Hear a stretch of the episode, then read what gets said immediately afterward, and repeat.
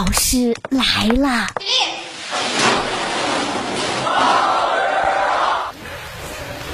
各位好，欢迎收听大老师来了，我是大兵。这两年受到疫情的影响，在本地探店打卡成了很多年轻人流行的消费方式了。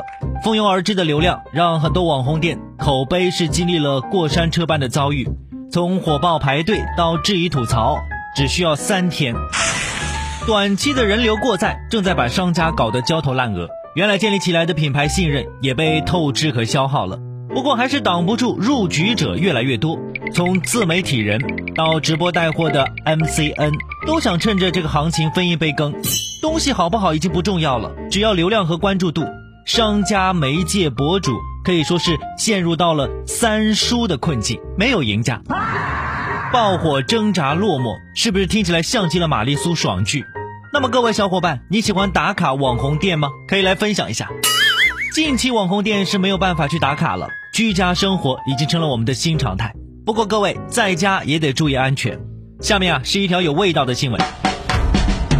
四月九号，在浙江温州鹿城区消防接到报警说，有一名男子头部被卡住了。消防人员到达现场之后，发现这个男子侧卧在洗手间内。头部卡到了马桶跟卫生间的缝隙内，无法动弹。根据了解，这小哥呢是在前天晚上洗澡的时候不慎跌倒了，清晨呢被朋友发现，才打了幺幺九求助了。考虑到呢这卫生间空间狭小，为了避免给小哥造成二次伤害，救援人员就地取材，巧用肥皂水润滑被卡的部位。将近十分钟之后，小哥才成功脱困了。你说说，你说说。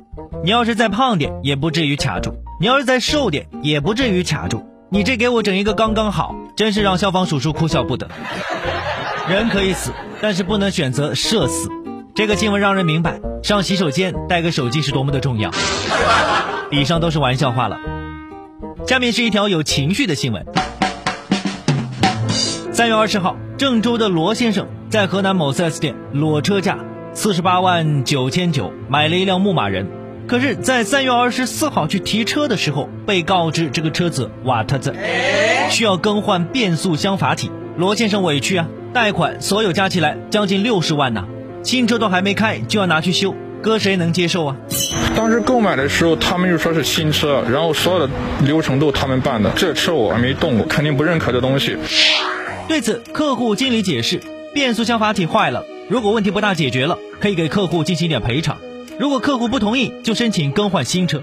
可以说前期双方沟通不畅，罗先生坚持退车。但是因为这辆车子已经走完了相关的手续了，4S 店表示本周五前会给出一个明确的答复。你看我大头冤不冤？这跟强盗有什么区别？他们明明可以直接抢，但是还给了你一辆车。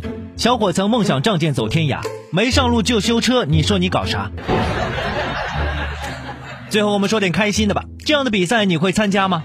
英国第十四届杯七大赛，当地时间啊四月十号，在萨里郡多尔金举行了，几十对伴侣参加了这一场有趣的障碍挑战赛。比赛的冠军将会获得一桶价值一百五十英镑的当地啤酒以及两百五十英镑的现金，并且呢将代表英国参加七月在芬兰举行的世界杯老婆锦标赛。